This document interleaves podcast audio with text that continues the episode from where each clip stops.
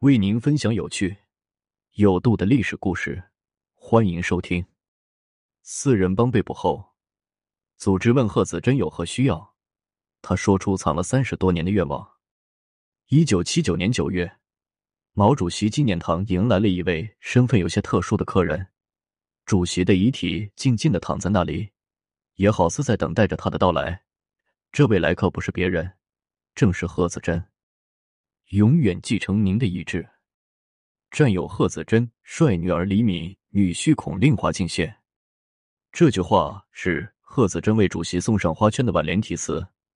战友二字令人叹服，也倍感无奈。倘若没有当年的父亲远走，他与主席一定会是最令人羡慕的革命伉俪。很多人都不知道。当年贺子珍能够来到北京瞻仰主席、看看天安门，竟然是他埋藏在心底三十年的愿望。身为井冈山上第一名女党员，与主席出生入死整整十年，本可以自由出入北京的贺子珍，为何会有这样的愿望？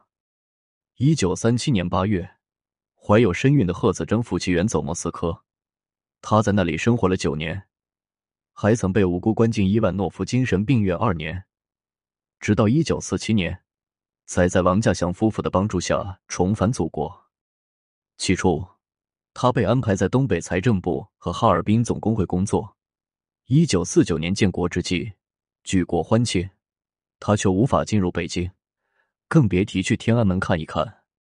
有人说，贺子珍无法来到北京，多半与他特殊的政治身份有关系。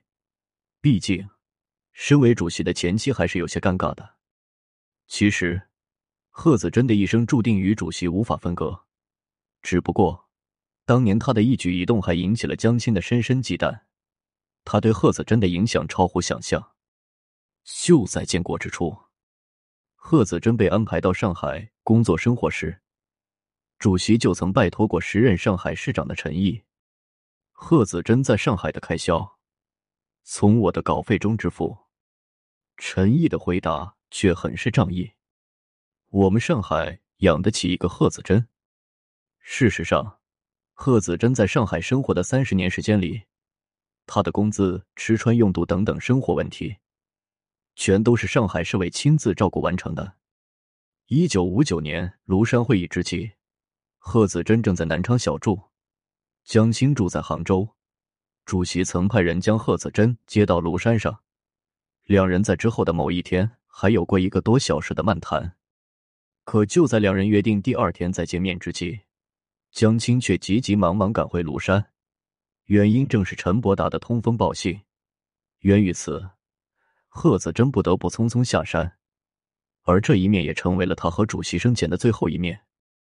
前者是主席一直以来的默默关照，后者是江青见缝插针的斤斤计较，可想而知。贺子珍如何能安稳的去北京看一看？事实上，庐山一见后，贺子珍还因此大病一场。就在女儿李敏想要接他回北京时，主席拒绝的理由同样充满了无奈。你妈妈来北京，她能受得了江青的气？你以为不住在北京，她就可以不受气？主席言外之意，那些年来。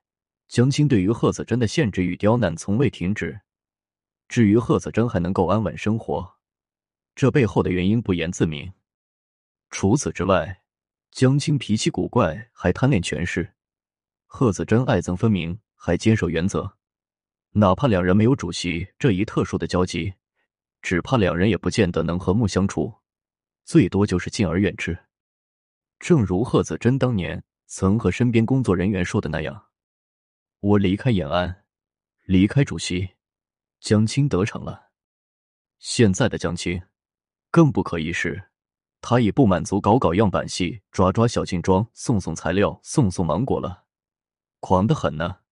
动不动毛主席向你们问好，我代表党中央和毛主席，真不知道他这么不知羞耻。早晚有一天，他会臭不可闻。如此看来。只要江青还在北京作威作福，贺子珍也是不屑于去往北京看一看的。虽说那里有他依旧牵挂的主席和战友们，归期依旧遥遥无期。直到四人帮被粉碎之后，再也没有人能够阻碍贺子珍回北京的脚步。组织在询问他有什么愿望时，他才提出了去北京看一看，也就有了开篇的那一幕。对于这样一位深明大义的女子，他对江青的蔑视并非出自感情，而是家国大义，这是江青所不具备的。只可惜，主席与贺子珍的这场婚姻，注定是一场悲剧，这才是贺子珍一生的痛。那身战友胜过千言万语。